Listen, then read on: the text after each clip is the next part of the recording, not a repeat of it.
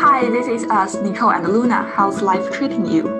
嗨，大家好，我是 Nicole，欢迎来到今天的播客。请戴上耳机，找一个舒适的环境，听两位女神经胡说八道。本节目适合做饭、洗碗、练瑜伽、敷面膜，特别是不开心的时候听。Spirit of my silence, I can hear you,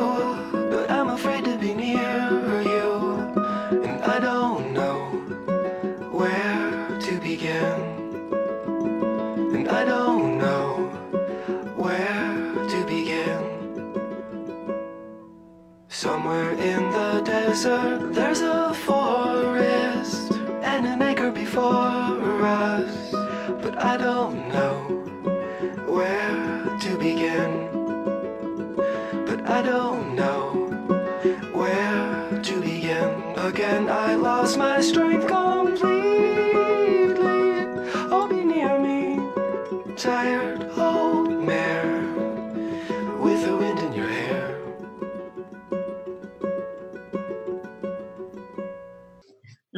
，Luna 呀，咱们在国外生活有些年头了，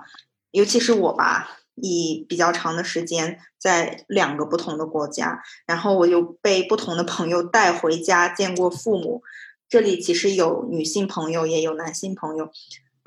虽然这些都是个人经历和观察吧，但是我发现有很多小有意思的地地方。今天我觉得我们可以把这些小故事分享一下给大家，同时也可以对比一下咱们，就比如说我和 Luna 和咱们的中国父母相处时候的方式。我们可以说一下中西教育啊，什么原生家庭，不拉不拉的事情。呃，原生家庭这个词还是蛮火的，但今天呢，我们就通过经常听大家说别人家的孩子，那我们来说说别人家的爸妈吧、父母或者是家里人，然后我们来给大家看看，就是可能是作为一个青年来和大家分享一下，和父母打交道了二十多岁之后，我们今天来打引号的攀比一下。 I forgive you, mother. I can hear you, and I long to be near you. But every road leads to an end. Yes, every road leads to an end. Your apparition passes through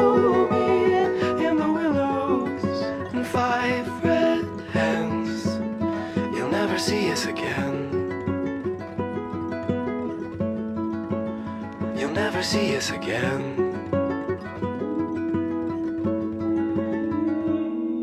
那尼寇，你去过就是你朋友家和他们的父母有过接触吗？或者就是你知道间接知道他们和他们爸妈的相处方式吗？对，其实我比如说这两天我就是一直在克师傅家的那个度假屋嘛，然后我就和他的父母，当然就是住在一个房子里，然后还有包括柯师傅的，就是哥哥啊，呃，不是哥哥，就兄弟姐妹们，然后大家一起在那边和他们家人还是比较多的相处吧。而且这种是就是这样的夏天度假，我已经和他一起共度过三年了，就和他的家人，所以还是稍微有一些话语权。嗯，等一下我还可以讲一下，就是还有一些和其他一些朋友在上学的时候也也是一起过圣诞呀什么的，和他们家人。但是我总觉得就是有一些好玩的事情是。这一些人，等一下我可以再展开讲，但是有一个共同点，就是这些现在回想起来，这些人的妈妈们都是那种，就是有非常都是非常善良温柔的女性，就特也可能是巧合，就是共同点就是他们都是有 big heart，就是心很大、很有爱的那种大爱的妈妈，嗯，然后爸爸们都有 特别共同的特性，就是都是那种脑洞大开。然后自己做点生意，或者是就是有一些不不太切合实际的想法，比如说要环游世界，一把年纪了还要呃就是呃 sailing the world，有一个船，然后一起去航海，就这些，就是特别有意思。这可能也是一种父母互补型父母的相处方式。哎你刚刚说到那个 Midsummer 的时候，我想到上周五的时候，我也去了我我朋友他们家，然后他妈妈是一个单亲妈妈，是一个人。啊、um,，我跟他女儿认识是因为我们一起跳日本的一个舞。他有两个女儿，我跟他大女儿认识，然后小女儿的话，我那天是第一次见。他小女儿刚从日本回来，嗯，um, 怎么说呢？就是他的妈妈还是让我感到了家的温暖。嗯，当然我最被 impress 就被惊艳到的是他和他两个女儿之间的相处模式，因为相当于他们家是住着一个 villa 小别墅，然后嗯，就是女儿就是呃三个女女人一台台戏但是，但是他们家相处的就完全就是姐妹淘式的那种，因为他的两个女儿可能嗯就是小女儿吧，嗯。这边来瑞典之后，我发现很多女生都会打这个鼻环啊，或者是舌钉。然后她小女儿也有一个酷酷的那个舌钉，就那个舌珠，就在舌头上面有一个珠子。然后，然后她女儿也特别酷，就是可以跑去日本待个一年 gap，然后每年换一个头发的发色怎么样？然后当她女儿问我们说。嗯，你说我下一个发色选什么的时候，他妈妈就会在旁边跟我们说：“嗯，我感觉你下一个可以选择这个紫色，因为他女儿说我要不要染个银色吧？”然后他女他妈妈说：“哎，反正你将来头发也会变灰白的，还不如现在染一个绚丽的颜色。”然后当时让我就啊惊讶到了。呃，我感觉这可能也跟就是年龄啊什么也有关系，然后可能他也再加上可能他妈妈也比较喜欢一些。就是这，这是一种，也是一个酷妈妈吧，酷妈妈和酷女儿的故事。然后我，我，我其实和一个女性朋友之前在一起上学的时候，Natalie，她是比利时人，然后她是属于那种学霸型、超级学霸的女生，她。跟我认识的时候是二十三岁，他的二十三，我差不多也是二十三、二十四这样。他那个时候他是母胎单身，就感觉可能大家的 stereotype 就是对于欧自己 对对，对于欧美人来说，哇，一个女孩儿好像十八岁还没有过一个男朋友，好像感觉特别不合理。就是在咱们的可能定式，有些人的定式思维里，觉得哦，欧美人都好开放，都肯定啊怎么怎么。然后，但是那个女生就是她，她不是说她不好看或者。是她 social awkward 不社交，不是的，她超级个性好，就是对男性、对男男性朋友、女性朋友都蛮好的，而且身个子很挺拔，然后就是亭亭玉立那种，不是说那种超级名模的好看，但是也是比较 cute 的女生吧。但是她就是母胎单身，那遇到的时候，也不是说她要求有很奇怪，就是。很正常，然后大家觉就是觉得没有啊，其实我们欧欧美女生也是可以这样呀。我好好学习，我不想谈男朋友，不行吗？所以那是我第一次觉得，嗯，OK，其实哪个地方都有，就是说我们要选择单身，因为我因为学习或者其他对其他事情比较感兴趣，我不谈男朋友也是有的，在在在这边也是很正常的一件事情。然后呢，这个女生现在在 Google。在苏黎世的 Google 上班，然后我跟他认识的时候是做 full time，就是全职一个呃叫什么呃 traineeship，呃就是培训生那种，有点像呃实习管培生那样的项目的时候认识的，就觉得他嗯特特特别学霸，然后特别对别人特别 nice，然后我去他爸妈家是嗯就是有一年的呃复活节。然后我们俩呢，还赶上了当时比利时布鲁塞尔的恐袭，就我们俩都订好车飞机票，什么都订好了，打算去他爸妈那儿嗨，呃，两周。然后结果赶上恐袭以后，我们俩就是打出租车，就但是那那会儿出租车就不嗯就特别便宜了，然后然后那个出租车就就改成拼车，然后我们就就是冒着可能恐袭再次发生的可能性。我也忘记为什么我当时那么执拗，必须要去了。反正我们俩就是搭着那个车，然后跑到了他们他爸妈家。然后回到 Eastern 以后，我就觉和和他爸妈一起生活的时候，觉得哇，他妈妈好温柔。然后就是一个嗯，照顾全家人。他还有一个弟弟，然后嗯，把生一切的生活，早餐、晚餐、午餐准备的准备的条条有理。然后对这种我我这种一个陌生女孩，她孩子的朋友就。特别好，就跟对待他家来了一个小女儿一样的那种感觉。然后他爸爸就是，呃，悄悄会跟我说啊，那个我之前做生意，嗯，去过中国。然后他说他最喜欢去上海的一个一条街去买假的 CK 内衣内裤，或者就是那我袜子什么的。爸爸呀，他爸。但我当时说 OK 可以，就感觉他爸就是有点儿。然后他爸就是一点都不觉得哦假货怎么样很酷啊？他说我我我我我们这为啥就没有个那种市场可以淘一些？是怎么怎么了？啊，觉得特别好玩。这其实看不出来差别。然后就觉得他爸，然后我们然后我们听了以后就特别笑。然后他妈说。对啊，然后他爸感觉找到了每次出差的乐趣，就是出差 并不是去谈生意，而是去到那条街去买，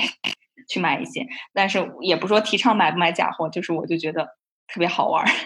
听完他爸这样说，嗯，然后嗯，但是总体感觉他们家的相处方式就是，虽然你看他女儿是个学霸女孩，但是好像也从来没有说他爸妈逼着他学霸，或者是他们家有一个。呃，role model 就是有一个模范，嗯，或者是他们邻居家小孩是这样这样，没有，就他们他住的那个地方还是属于在布鲁塞尔以外比较远的一个那种呃小小一点的城市吧，卫星城市。然后周围的邻居我也住的那两周也打打招呼，好像就是没有说有一种氛围说要逼着出学霸 那种感觉。就是我觉得他做成，嗯，你说这个娜塔呃 Natalie 的话就给我一种感觉就是普通父母。家的，然后就是就是就像哎，我们会说什么，就像邻家姐姐那种，然后他这就属于邻家家父母的那种，就是感觉他们也是柴米油盐，然后但是女儿也就是很学霸，然后可能会有一个嗯，对，是的，是的，然后家里也不太干涉，比如说他和他弟就相形成了鲜明的对比吧，然后同可能吃着同样的饭，穿着差不多的衣服。然后，当然可能，呃，我我我感觉这边好像就是衣服，他也没有特别，就是一定要穿，嗯嗯，裙子什么的作为女孩，就可能也是从小就是短袖牛仔裤或者什么啊，两个人一起，然后去的学校什么都基本上差不多。他们俩好像姐弟俩差的年龄也就一两岁吧，估计一直在一个学校。但是他弟弟就属于完全不太想学习，然后嗯，就是大概高中毕业上大学随便读读，然后就想去。玩那种老爷车，然后就跑到一个卖老爷车的地方去打工实习，然后就留下来做那个销售，然后就特别喜欢，就在那儿就呃就就就就就要销售赚佣金，然后同时也特别迷车嘛，这样他可以有机会去测帮客户测试那些车，就完全差不多的家庭的呃就是就是家庭环境啊，基本上教育啊一切的设置吧，但是两个人截然不同，就感觉这里就是他们的爸妈。这边就是好像不太会干涉吧，就是你们怎么样，就是保证他们的家庭的爱和温暖之后，就你们想成为学霸，还是想成为呃，他弟好像本科一直就是没念完那种，还是想成为去卖车去干自己想干的事情啊？这么看来的话，这两姐弟俩同一个家庭培养出来，可能会差别有点大，但是呢，可能他们都是一个性格上，或者比如说都是坚强乐观，这个可能是让。我感到家庭对孩子身上塑造最大的一个点吧。哎，就像你有没有看过一个美剧叫做《Modern Family》摩登家庭？然后里面有一个我最爱的那个家庭就是啊，Phil Dunphy，就是他们家。那他们家是属于爸妈传统美国人，然后大姐可能是一个我们所说的学渣，然后二姐作为中间 middle 的那个孩子，就会是一个。考上 Caltech 的那个学霸，然后再到了弟弟，然后又是学所谓的学渣，然后这就是属于一个家家庭可能会塑造出不同的孩子走上不同的人生道路。但是呢，你看他们身上会有差别，嗯，可是你你又能发现他们身上都会有个这个家庭可能共同的一个缩影或者一个特征，比如说他们都是坚强乐观，或者是身上某一个品质也是能看出来父母的影子。那所以可能你会感觉到。家庭成员之间有那个不一样的地方，但是求同存异，大家还是可以看到出这个家庭的人格塑造上面的一些共同特点。嗯，对，是的，我感觉就比如说我和爸妈其实相处也是，就是我们家就感觉是一个幸福的家庭，就是一个普通中国家庭，然后是一个幸福的小家庭，对吧？我是单身女儿，然后嗯，属于有一个。严父吧，然后慈母这样的状态，然后嗯，怎么样的？就是因为他们他们俩也没有干涉我很多诶，其实从小到大，然后可能就是唯一的就是我爸可能对我的要求更加严格，可能这边父母可能作为很严格的要求，这点都不会设置，但我爸没有干涉我，但是对我的要求一直比较严格，就是比如说会鼓励我啊，如果你做了一件事情，比如说小小时候我练乒乓球，你就一定。他会鼓励我，希望我练到最好。嗯，但是他也不会说逼着我一定要加时加天的去练球，但是他会以话语啊，包括他会以那种就是在场边陪我啊这样的方式来，就是说，嗯，你可以再加油努力，把它做到最好这样子。然后，但是总体我的性格上就会觉得，啊，因为感觉爸妈相处的模式一直比较好，他们俩是一个幸福的一对幸福的夫妻吧。然后我也是受到这种感染，我会觉得，啊。呃，人和人相处是要这样，给人温暖啊，或者是坚强乐观一点呀，这样的，我就会在潜移默化的时候就受到这些影响。嗯，我觉得一个就是家庭对孩子的影响是以长时间来看是特别深远的，对吧？就是很深远的。对。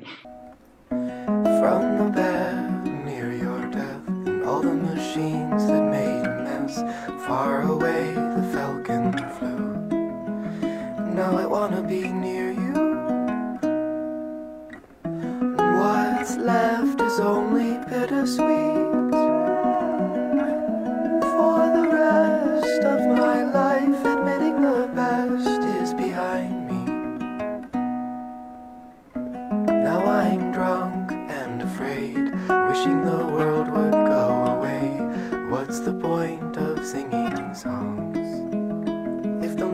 even hear you?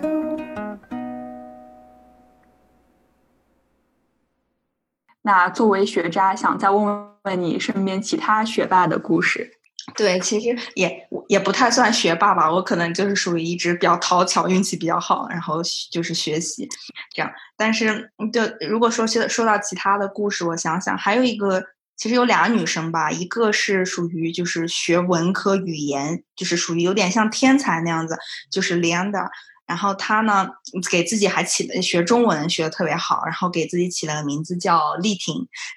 然后她呢是，其实是当时我去一个是找工作还是呃是什么新生呃。新生找新生找实习呀，还是什么的一个一个一个呃一个茶话会一样的，我去。然后当时我看有一有一些人指指点点，想要跟我说话，我还在就觉得有点发毛，怎么回事？这时候他和他另外一个朋友就走过来打招呼了。然后后来我就知道他在学中文，他在当时苏黎世大学其实修中文、修政治这样子。然后我问了以后，跟他聊聊天，他不是一上来就是开口说中文，其实他其实只是就是跟我聊一聊，我是在哪。上学，后来他跟我讲嘛，嗯，他他他是学中文这样子，然后他是生过一场病，然后他妈妈求医问药，找到了中医给他治好的，所以自此以后，他是下定决心要好好学中文，要好好到中国去感受一下，体验一下。然后他其实花了，当时我认识他的时候，他才学了一年中文，但他的中文已经超级好了，就好到比如说我我我能相信他要是在中国打了黑的，然后 师傅不给钱，他能把人家说教育一番的那种水平。嗯，然后和他一起去那个，嗯，他的语言特就是学的特别好，他应该还会一些其他什么拉丁的一些语言，然后奇奇怪怪的一些小语种，就是。他有是有语言天赋的，然后呢，他学完硕士之前，呃，他学完他那个本科之前，我有机会就是被他带回到家过一个圣诞节，然后那也是其实我第一次走进呃欧洲人的家庭去过圣诞节，所以那次我能感，在我的印象中我还蛮小心谨慎的，比如说我会说啊，那你要准备什么礼物啊？我要给你妈妈爸爸。妹妹准备什么礼物就一大堆，然后当时还比较紧张，会觉得哦，去人家家过一个这么大的节，是不是？哎呀，需要怎么怎么心理建设一下，我要说什么话什么的。但是跑等跟了他到家了以后，然后就是又见到的是一个温柔温暖的妈妈，就是 big heart 的妈妈妈妈。然后他妈妈的英文不是特别好，然后那时候我刚去啊，反正德语一直很一般。然后和他妈妈聊天 就挺难的，但是能感觉到，反正指手画脚说来比比划比划，他妈妈就是很耐心，然后也是做饭非常好吃，然后是一个幼幼师，嗯，然后性格特别好，就就是觉得嗯好温暖的，一下子就把我当时的紧张感给打消了。然后，但是他的爸爸有一点好玩，就是他爸爸，嗯，他爸爸就是那种。特别喜欢健身趴，就是啊，我要去，就是大过节的，然后第二天就要让我们起大早 要去爬山。然后他们家住的是一个，其实咱们咱们中国有要是出去旅游很熟悉的一个，要去瑞士要去鲁策鲁策卢塞恩嘛，那边山清水秀是很漂亮，但是大冬天的，他爸也是要强健身那种 fit 卡，然后把大家都叫起来爬山，帮我们跑好久，然后一把年纪了，那个腿脚是零，那个腿脚是好啊。可能是我们那几个人里面走的最快、最最好的那种，然后我能感觉到羡慕了，有点羡慕了。然后他他们一家人的相处模式，就跟我刚才说的娜塔莉家又很像，就是，嗯，爸妈相亲相爱，爬山的时候一嘴就是给咱给咱们一嘴浪漫的那种感觉，然后两个人嗯很温暖，然后嗯。爸爸虽然可能讲话，我能感觉到他爸也是年轻的时候干过很多事情事业，然后也是脑洞大开，可能一会儿帮别人做过这样一个 project 那样一个项目什么的。但是能感觉到他们和夫妻的相处模式和孩子的相处模式都是哦，理解孩子做什么啊，一女儿，呃，女儿可能突然从本来学的可能是一个呃什么专业，突然因为一些原因嘛，刚才讲了，然后要要学中文，哦，学呀。给你鼓掌，去好好学呀！学好中文以后，你还没想好干啥，但没关系，你可以一边学一边尝试。哦，那你可能明年要搬到北京去，可能上一个北师范或者什么，你要去读研究生，你不在这边读了啊，没关系，去吧。啊，就是就是放手给他们鼓励。可能当时我觉得，呃，丽婷当时也很紧张。我我记得她当时选学校那会儿不确定要去北方、南方什么的，就她的爸爸就是那种。啊，没关系，我们我年轻的时候经历过这种事，这种事啊，不要怕去尝试。然后他现在也在在北京上好了学，然后现在因为疫情原因吧，各种他想了想，还是离父母近一点。他在北师范研究生读好以后，他现在又回到瑞士嘛，然后开始在那个 Credit Credit Suisse 开始实习，然后做一些业务啊什么的，嗯。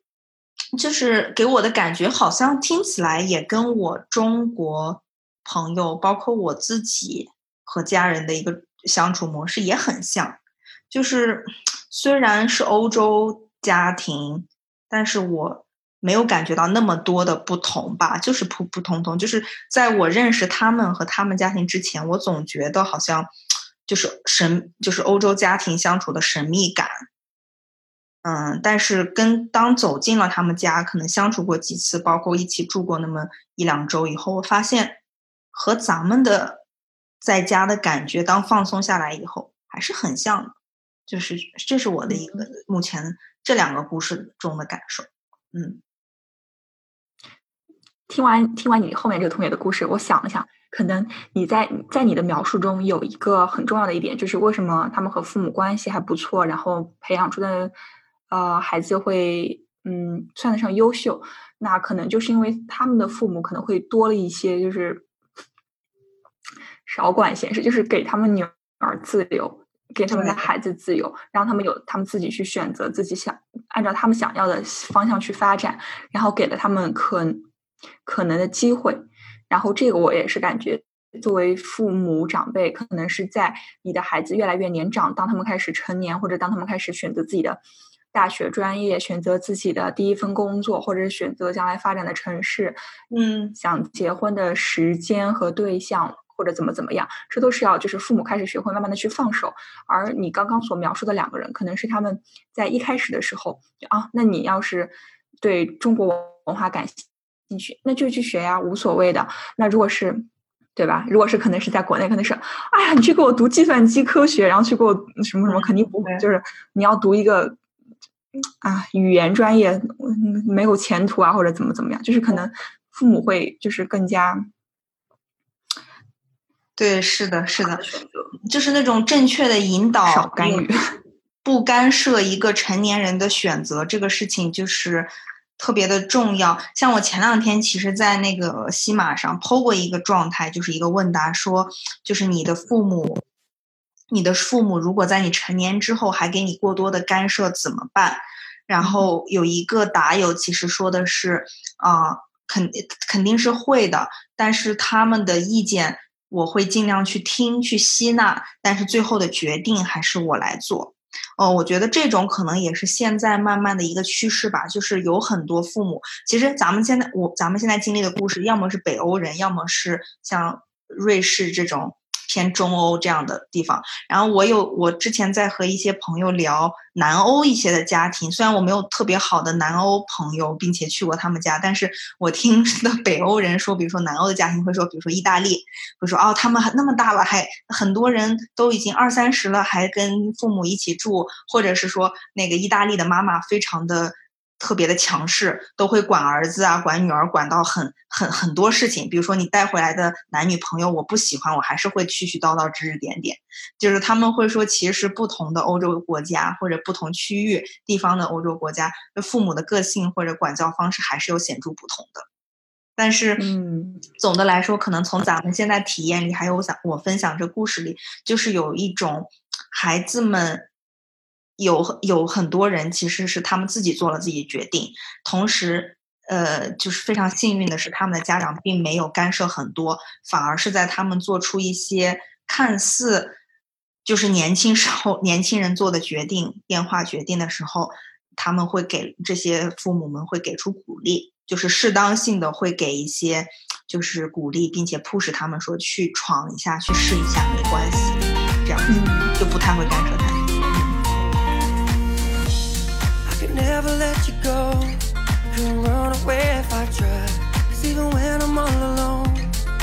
got a hold of my mind. And I'll always let you know that I'm always gonna hold on. And I told you right from the start, you just say the word and I go. No, it doesn't matter how far, cause your love is all that I know. Baby, you just stay where you are. And you know I won't be too long. Hold on, hold on. Remember when I'll never leave your side. You will never be alone. Even when we go through changes, even when we're wrong. Remember that I told you I'll find my way back home. 那其实讲完这么多学霸例子，我突然想想到我一个朋友，然后他可能是在我们，他可能是我们眼中的那种学渣打引号的，因为他他是我们大学，但他没有达到本科，反正这边读书又不要钱，对吧？想回来上学，继续继续回来上学。然后她现在是在乌普萨拉做一个收银员，然后她的男朋友比自己小六岁，然后就属于你从种种的那个来看，可能他都不是一个我们就是作为一个三十岁女性应该会。就是期待中的这个样子，然后呢，呃，我跟她认识也是我们一起加入了一个 club，然后，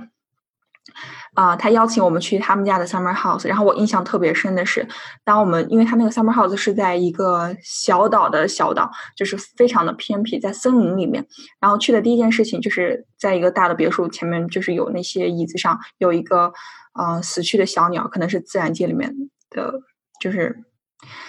经常发生的事情，然后他的第一件事情就是把我们安顿好了之后，他跟他爸爸视频，然后跟他的妈妈、爸爸，然后一起来说了啊，这有个小鸟，然后怎么怎么样，然后就是让我感觉到他是一个非常善良的人，然后他的父母也是非常善良的，就是他的父母是属于在瑞典可能是中产阶级，然后典型的瑞典硬汉，然后所以他的。把他培养的就是一个非常的独立，然后野外生存技能超厉害，可以可以带我们钻木取火，然后做 barbecue，然后可以跟我们又能开船又能开游艇，然后我们当时在湖中央划船的时候，还救了一个隔壁的一个落水的人，就是属于他让我感觉到，可能我们不能，可能就是一个人的他的文凭，或者是他的一个工作单位，或者是他的。他的婚姻就这不是唯一去衡量一个人的标准，所以他就会让我感觉到，那他他的家庭就是他的家庭培养也是非常成功的。她是一个自信乐观的女孩，然后她又是非常的善良，让我感觉到我就是想啊，这是我想交的那种朋友。嗯，对，嗯，然后让我感觉到，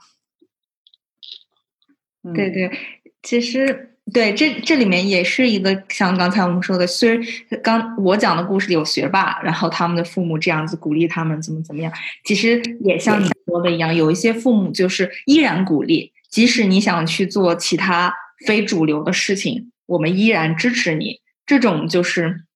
也是一类父母，或者是说，嗯，大力的贯彻了我们刚才说的不干涉、自由选择，让孩子自由选择，这样对吧？然后我其实这边还有一个，嗯，你刚才一说，我就想到像柯师傅他们家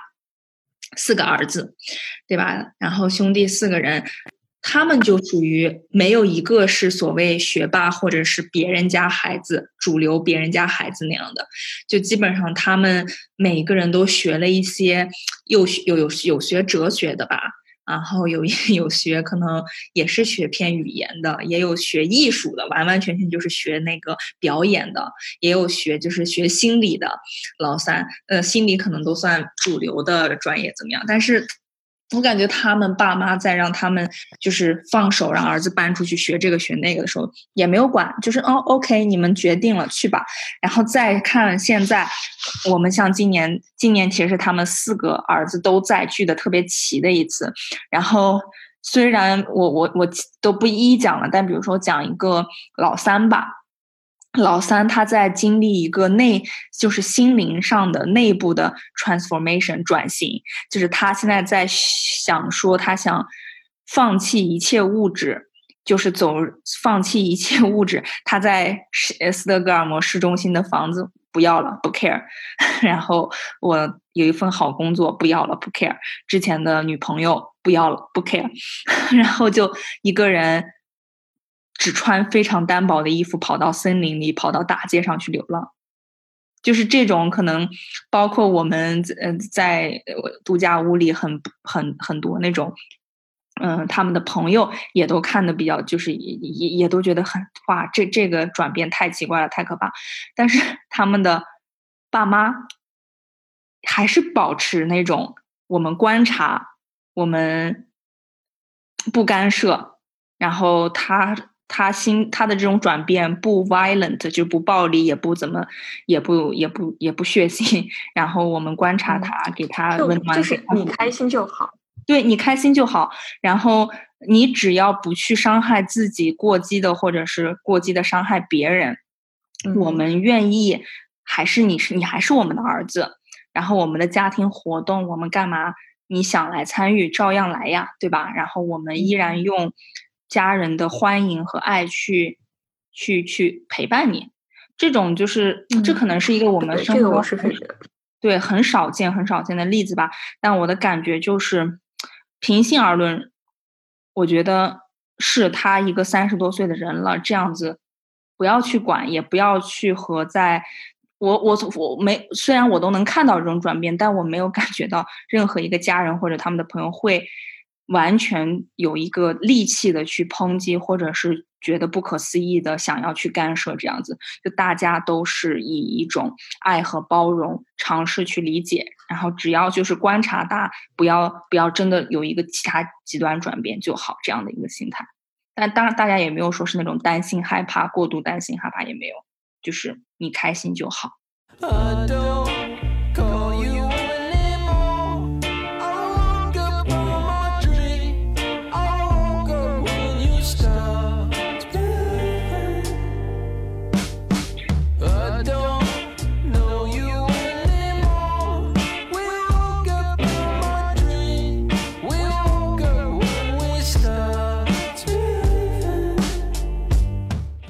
我们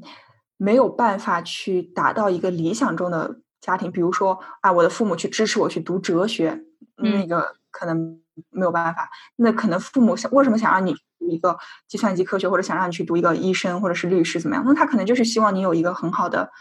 这个未来的生活。所以，如果回到我们的本质上来说，就是不管是中方和西方的父母，他们都是肯定是希望自己的孩子就是将来。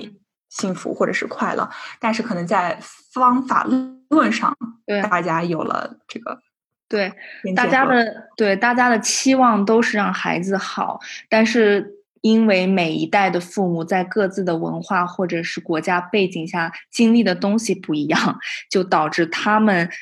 觉得的那种好，或者是最终在现实生活中的方法论就变得不完全不一样了。然后这样的话，他们施在施加在孩子身上的东西就会不同。其实这样想一想，你想想，如果真的是给孩子就是不干涉，就给就就说所谓的爱，所谓的不干涉不什么。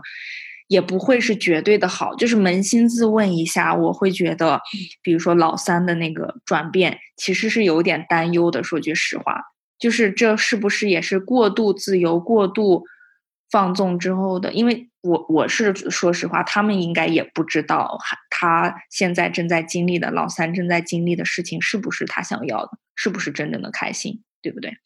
对，因为这这这这个影响，这个结果已经显现了，所以我觉得。嗯，但是通通一点吧，就是如果父母还在，就是父母的爱你能感受到，不管以任何一种形式你能感受到，那你就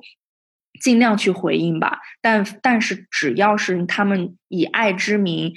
让你的感受变得痛苦，嗯，以爱之名伤害到你的感受，或者你觉得哦，你这种爱是我不想要的，那也请你大声说出来。并且你已经独立了，你已经成熟了，请你做出一点点的、一点点的回应，说不，嗯，当然你说我听了你们的，但是我说然后我不太同意这样子。对，但是之前学过一个那个那个词，就是阳奉阴违，就是你可能表面上就是保持着这种。就是顺着父母的意思来，但是你也可以就是背底下里慢慢的为了你想要的生活或者你想要的这个目标。但这个成语感觉是一个用在 贬义的情况，没有办法去接受这个跟你处处于不同世界观的父母的话，那你也去尝试着去理解同情他们。嗯，对，说到我，就是你说到和父母的这个例子，其实我想到，就是从小到大我们的相处方式，包括我就业和，嗯，上大学选选专业这样，我和父母的，就是价值观或者是什么，一直还是比较合的。然后，这可能是因为我我很很小吧，我能记忆中是因为我爸妈。就是他们一直是一个，他们对我的一个很潜移默化很大影响是，他们俩是一个在年轻时候是职业型人，就他们都是职场人，拼了命的在工作，然后我爸是拼了命的在创业，然后那个时候我被属于是被百家养的状态，就是今天可能去爷爷家蹭个中午饭，明天去舅舅家喝一个吃个晚饭，但是在这个过程中很神奇的是，他们让我。他们跟我的沟通一直却保持的很好，就是他们在有限的时间里跟我沟通到，他们为什么这样做，就是为什么要追求事业。比如说他们会说，哦，我们想给呃奶奶呃奶就是奶奶爷爷嗯姥姥姥爷一个更好的生活，我们想给你创造更好的机会，比等等，比如比如的。那虽然我会感觉到我上我是有一些嗯。有一些孤独吧，在可能在你小时候的成长过程中，甚至一直在小学的整个过程中，缺失了父母，但是只是，但是实际上只是那种 physical 的缺失，就是实就是实际的陪伴，嗯，接触比较少，但实际上他们通过电话或者是有限的时间跟我一起玩啊，一起出去的那种陪伴，让我是理解他们的，并且他们会。尝试给我一个小人儿这样的小人儿去讲为什么他们会这样做，这个我觉得是一个非常了不起的一个事情。就是他们不，他们没有说是因为他们忙而完全不跟我交流，或者是他们觉得我只是小孩儿不需要懂那么多。没有，其实后来甚至于到了初中，我爸已经开始带着我去。不叫那应该不叫应酬吧，那叫就是社交一下呀，或者是带着我去参参加一些活动，我反而觉得那个可能对我来说是一个，就是培养方面一个特别好的一些点，然后也让我就是很早从小开始有一个可以自己消化信息并且做选择的一个一个培训吧，就是让我去自己去做。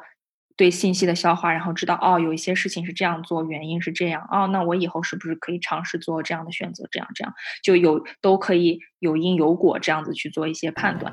就我觉得这是一个很有意思的一个一个一一种教育方式。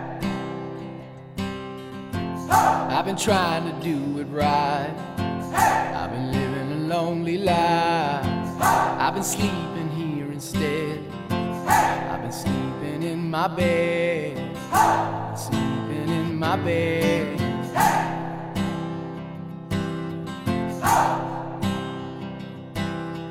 Hey! So show me family, all the blood that I will bleed.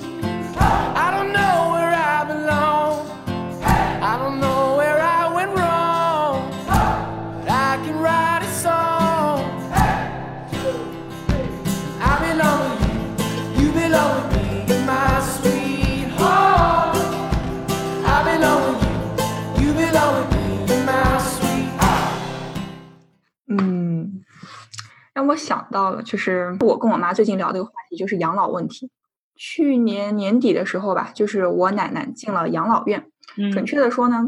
就是在我我我爸妈的那个观念，就是老人怎么可能进养老院呢？或者就是他们嗯是、他们这代人，就是我我爸妈这个年年龄的人，就是他们感觉你有儿子有女儿的话，那你将来是不需要进养老院，养老院是给那种无家可归的老人，或者是这种儿女不孝的老人吧，进养老院。嗯嗯。但是我我，但是我我在尝试让我爸妈去改变这个观念，因为我跟他说，我说国家国家的这个机构里面分为养老院和敬老院，敬老院的话呢，可能就是是国家主事给你就是让你饿不死，或者是就是让你基本的生存条件，但是其实养老院就是一个非常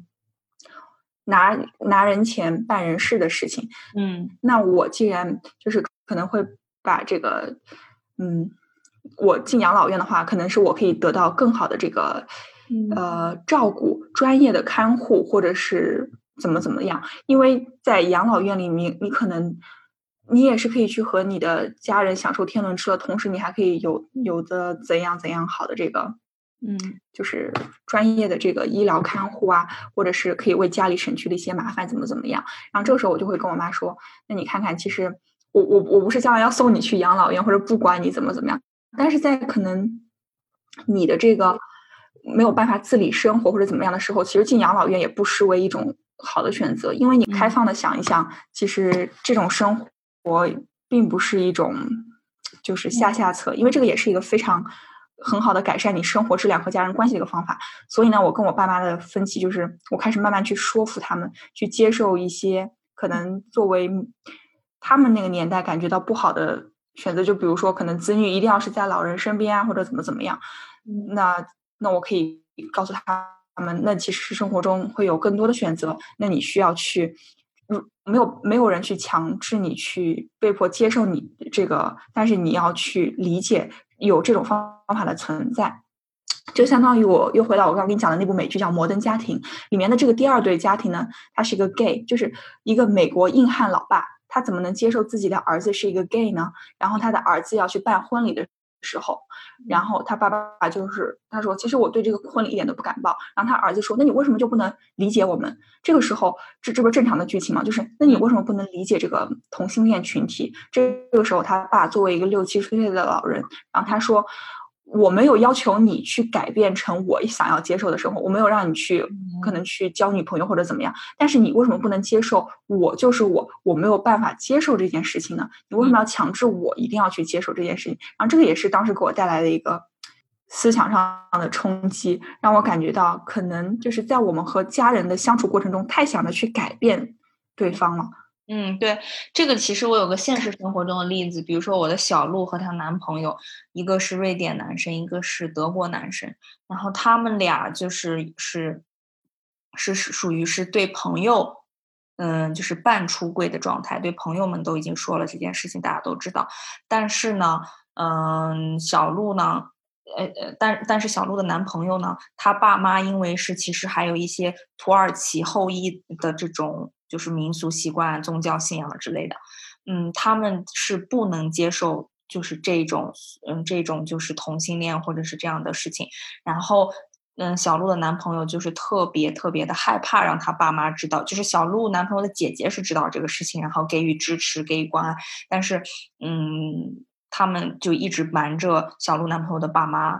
嗯，然后后来就是小鹿的姐姐其实也是有点像你刚才说的那样，就是劝解小鹿的呃男朋友的，就会说啊，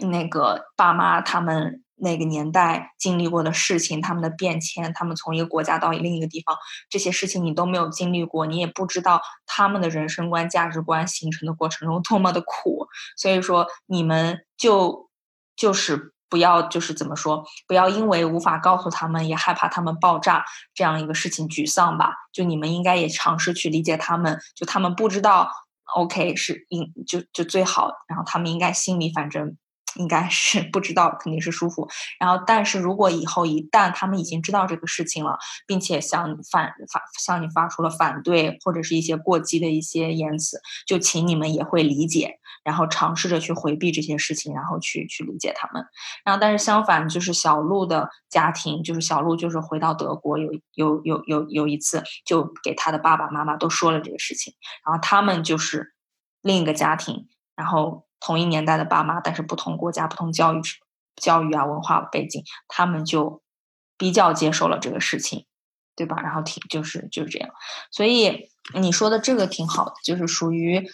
双方要互相理解，就是和父母永远都有这种，就是无法不不光是咱们和父母吧，咱们和朋友、同龄人，就是和所有人都有一些无法能无法说服别人的事情。或者是逼别人接受，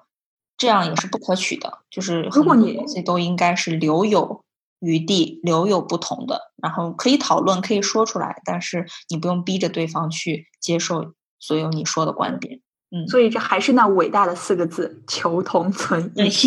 求同存异，是的，是的。对，所以就是，与其让你去。你生活在一个每天想去改变对方思想或者行为的这个状态，其实你自己本身也是十分痛苦的。所以，你如果你做不到潜移默化、相互沟通理解的话，那你就搁置在一旁好了。因为这个，嗯，互相改变就是也是一个非常痛苦的一个过程。对，是的，嗯。但刚才你说还有突然想到养老院这个事情，我之前其实和你观点差不多。但是因为现在瑞典疫情爆发，养老院死亡率如此之高，我突然无法相信，就是以后如果我有钱把自己搞进养老院，我能相信他们能照顾我？No，所以这这一次疫情真的是改变了很多，包括就是咱们这个年龄人的想法，应该对吧？Wow，you can't really make it。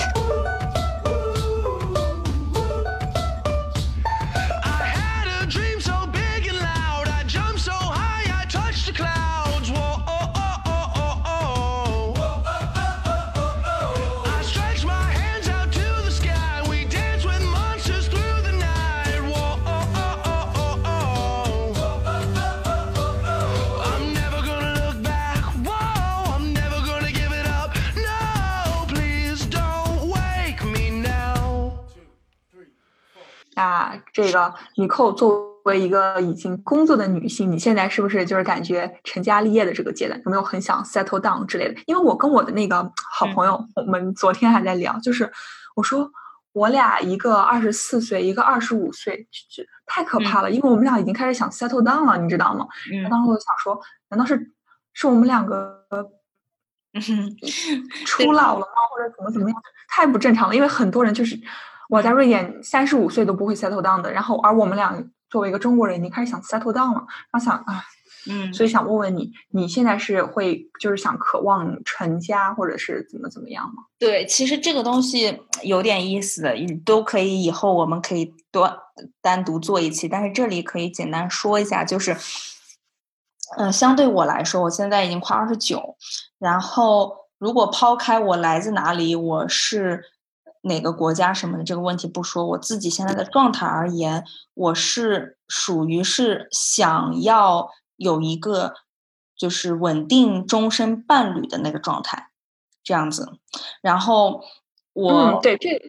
这个也是我想说的，可能我当时跟我朋友解释，我说我们俩可能不是想 settle down，可能只是缺爱，想去 be loved，或者是就是想被确认说你有一个。对，想被确认说你有一个可依靠的，或者是相互成为人生伴侣的一个一个人，就想不不是说所有事情想一个人这样子。然后我再说，就是我在你这个年纪，就比如说呃三年前、四年前，我我是可能这个事情没有想过的，就是说哦，我要有一个人生伴侣，想要一起面对问题困难，想要一起呃携手走下去。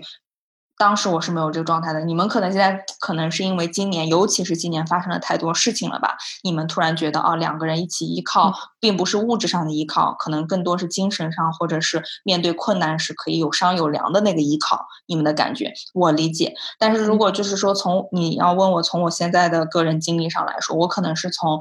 就二十四五岁，我还真没有想过，但是尤其是近近两年吧，可能到了二八二九，我就会有这样一个想法。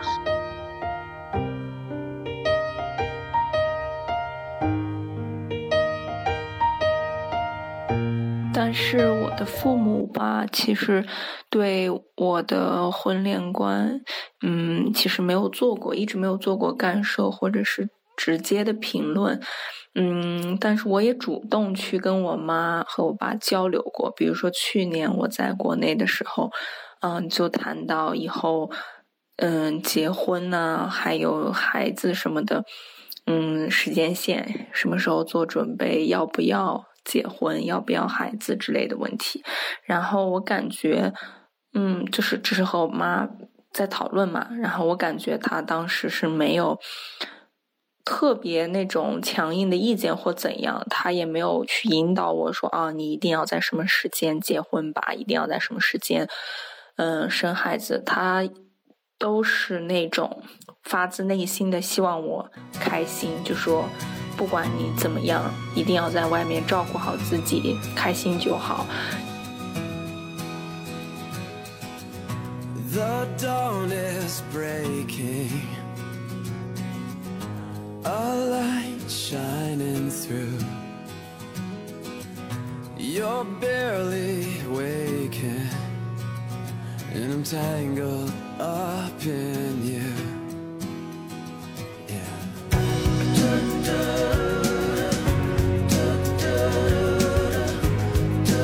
但是，像比如说我的男朋友柯师傅，他就是有一种，他他有当我跟他讲我要今天讲这个家庭，然后我说我可能会提到你父母什么的，这个他他，然后他 make 了一个 comments，他他有个评价就是他说，哎，其实你你的那些朋友啊，包括我我的家庭，其实说到底，那个脑洞大开的父亲们嘛，并不是说是有多脑洞大开，其实他们是。一般男性都想要保有一个六岁的心灵，永远不变。然后他们有有那种抗拒进入家庭生活的本性，或者是说，等他们即使进入了家庭生活的角角色中，他们也会或多或少的在某一些瞬间或者角度去找出自己想要跳脱、想要脑洞大开的一些表现，来时刻提醒他们。他们还心中有一个六岁的孩子，就我觉得，嗯，好像也是有可能哎。对，啊，讲完这期别人家的爸妈，我们也同时想告诉你的是，世界上这个悲欢都是不与共的，并且是大千世界，你会拥有找到你自己属于最适合你的那一个伴侣，或者是你的这个喜欢的这个家庭关系。那我们希望就是，嗯，总结三点：第一。切勿攀比。虽然我们说别人家的孩子、别人家的爸妈，但只是给你提供这个世界上会有很多种可能性，不要仅仅在一就是执着于一个执念。那还有第二个就是想说的是，请多和家人沟通，或者是求同存异吧，因为万物本源，大家都是出于爱。然后第三点就是不要去尝试着改变别人。嗯，对的。其实说了这么多吧，嗯，和别人家的爸妈的故事，然后自己，我们俩也，我和露娜也分享了一下自己的过往经历。其实最终就是说，我们要学会和自己和解吧。然后以前和爸妈的各种交流、各种相处，都是。会影响到我们，但是不管怎么样，未来和现在发生在我们身上的事情，我们不要太纠结，不要因为曾经的，嗯，就是家庭原生家庭的呃交流方式和生活态度对你自己造成的影响，你那么那么的怨念，那么那么的抱怨，不要这样，请尝试和自己和解，然后能希望在听的每一个人都能幸福开心的生活，嗯，明天又是美好的一天。然后记得跟爸妈说 say hi，然后今天的节目就到这里吧，嗯，希望大家开开心心的。那谢谢大家的收听，我们下期节目再见喽，拜拜，See you next time，拜拜。